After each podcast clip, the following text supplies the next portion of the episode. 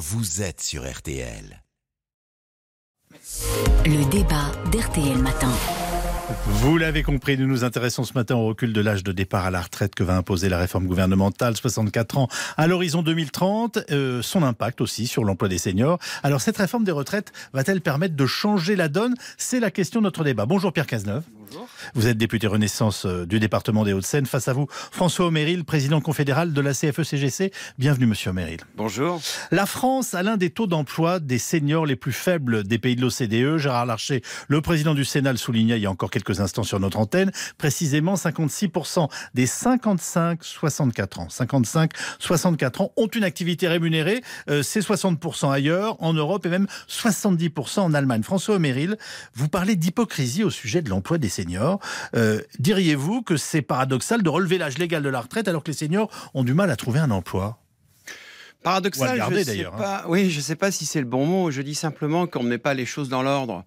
Euh, ça a été mon principal argument avec le gouvernement, avec la première ministre, c'est de dire écoutez, le décalage de l'âge légal, ça n'est pas urgent. De toute façon, aucune réforme paramétrique s'agissant de la retraite n'est vraiment urgente dès l'instant que ce qu'on décale comme paramètre a une influence pratiquement jusqu'à 80 ans derrière. C'est le système par répartition, c'est ce que ça entraîne en termes de conséquences.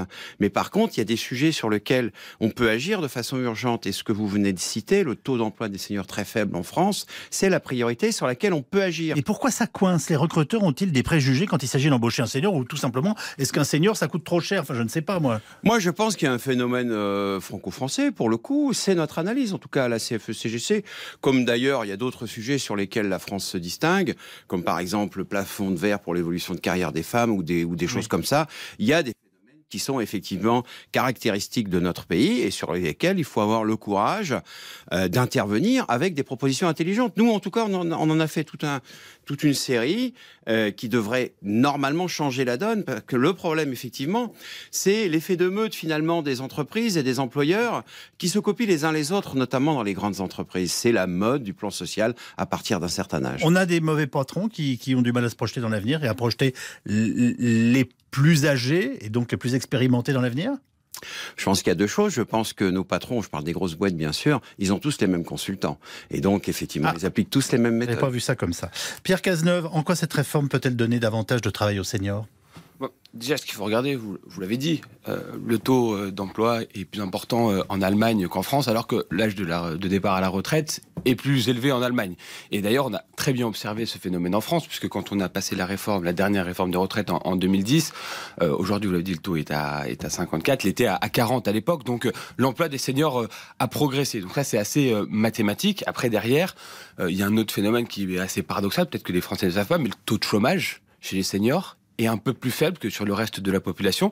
Donc ça, c'est aussi la preuve que on est capable de trouver. Par contre, ce qui est certain, c'est qu'ils peuvent avoir un peu plus de mal à trouver euh, du travail une fois qu'ils sont au chômage, que le retour à l'emploi est plus compliqué. Et c'est pour ça que cette réforme, paramétrique des retraites qui va nous permettre de pérenniser notre système, elle doit aussi s'accompagner d'un certain nombre de mesures pour que justement les seniors euh, puissent travailler, travailler plus et ne pas se retrouver euh, dans une situation euh, compliquée. Alors le gouvernement a donné quelques chiffres intéressants en présentant son projet de réforme. On y apprend que le taux d'emploi des plus de 60 ans augmenterait de 2 points dès 2025 et de 6 points à partir de 2030. Pouvez-vous nous expliquer cet effet de levier?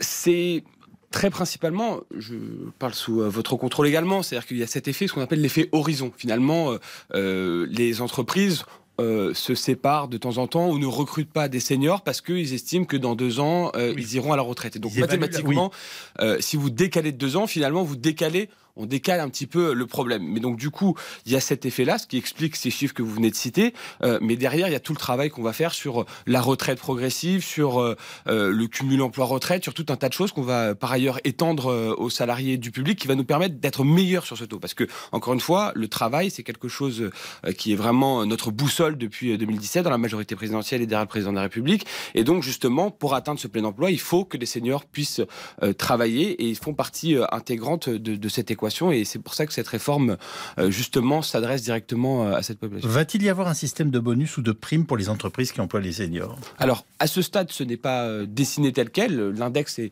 vraiment basé sur un esprit de transparence et donc ça reste un, on sait que c'est un outil extrêmement puissant parce que bah, les entreprises seront obligées de communiquer, donc à la fois les journalistes, ça sera votre rôle, les politiques également, mais bien sûr les, les travailleurs entre eux verront les bons et les mauvais élèves et donc ça, on sait que c'est une arme puissante. François Amril, euh, il faut inciter les entreprises ou d'une certaine façon éventuellement les taxer D'abord un mot sur l'index. Oui. L'index, j'ai rien contre, mais honnêtement, euh, vous n'avez rien pour non plus. C'est du bidon. Hein. Il faut dire les choses franchement. Il y a un index équivalent sur l'égalité homme-femme. Il existe depuis 5 ans. Oui. Je ne crois pas savoir que vous fassiez l'ouverture de vos journaux pour commenter le résultat de l'index sur les qualités hommes-femmes, tout le monde s'en fout en fait. non, on l'observe. Enfin, on peut pas dire que ça fasse et, une de la Et puis de toute façon, ça ne fait pas, ça ne fait pas évaluer les choses. Hein. La discrimination des femmes dans les entreprises reste active de façon très importante. Moi, je crois pas du tout à l'efficacité de ce genre de choses, même si j'ai rien contre pour répondre euh, à votre question. S'agissant des entreprises, on a un vrai problème. Et moi, je dois vous dire, j'en ai un peu marre. Ah. C'est-à-dire que la première ministre, Elisabeth Borne, en qui j'ai vraiment beaucoup de respect, elle a bien travaillé sur ça, elle a beaucoup travaillé sur ce dossier-là. Je lui dis, mais arrêtez de baser toutes vos relations avec les employeurs uniquement sur la confiance. Vous foutez quand même un petit peu de nous. C'est-à-dire que nous, représentants des salariés, on est les représentants de l'entreprise aussi. Euh, pour parler de l'entreprise, de sa réalité, de sa réalité, de ce que vivent les gens au quotidien, nous, représentants les salariés, on est aussi qualifiés pour vous expliquer ce qui se passe dans les entreprises. Et donc, avec les employeurs, aujourd'hui, nous, on pense qu'il faut arrêter de tout baser sur la confiance, parce que de toute façon, ils tiennent pas leurs promesses. Simplement, il faut des engagements signés avec effectivement des conséquences financières. Regardez ce qui s'est passé avec les 8 milliards. Euh, on vote 8 milliards d'exonération de, CVAE, la cotisation sur la valeur ajoutée des entreprises. Aucune contrepartie, aucune contrepartie. Mais c'est pas comme ça qu'il faut travailler. C'est pas comme ça qu'il faut faire. Faut leur dire, écoutez, vous savez quoi? C'est ce que j'ai dit, moi, la première ministre. Faut leur filer des objectifs aux employeurs. Ça leur va très bien. On, on leur dit, nous, c'est ce qu'on a proposé, 100 000 seniors de plus à la fin de l'année ou dans deux ans, peu importe. Et si vous les avez pas, vous savez quoi? Les 8 milliards, je vous les donne pas. C'est comme ça que ça marche. Et c'est comme ça qu'il aurait fallu faire. Le chantage aux milliards et euh, les 100 000 seniors, ça vous inspire? Ce sera ma dernière question, Pierre Cazeneuve. La plus belle des contreparties, c'est l'emploi. On a eu, on a aujourd'hui un taux de chômage historiquement faible. Et c'est ça aujourd'hui euh, la plus belle des garanties. Et c'est pour ça que euh, la politique du gouvernement porte ses fruits. On a fait le choix fort de diminuer les charges et les impôts pour les entreprises et pour les travailleurs, parce que justement, on croit en cette valeur travail. Et ce qu'on fait aujourd'hui, ce choix de décaler progressivement l'âge de départ à la retraite, de, de euh, permettre, enfin, de, voilà, de, travailler tous un peu plus longtemps, c'est aussi pour préserver la compétitivité de nos entreprises, pour préserver ce taux de chômage extrêmement faible, et continuer à atteindre cet objectif de plein emploi, et donc toucher à ce paramètre pour travailler euh, un petit peu plus longtemps. Donc, moi, je crois que c'est ça la plus belle des contreparties. C'est là où, évidemment, il faut des garde-fous, évidemment, il faut du dialogue, mais je crois en la confiance, et d'ailleurs, la confiance porte ses fruits aujourd'hui on le voit bien dans la situation économique actuelle. Merci Pierre Cazeneuve, député Renaissance des Hauts-de-Seine. Merci.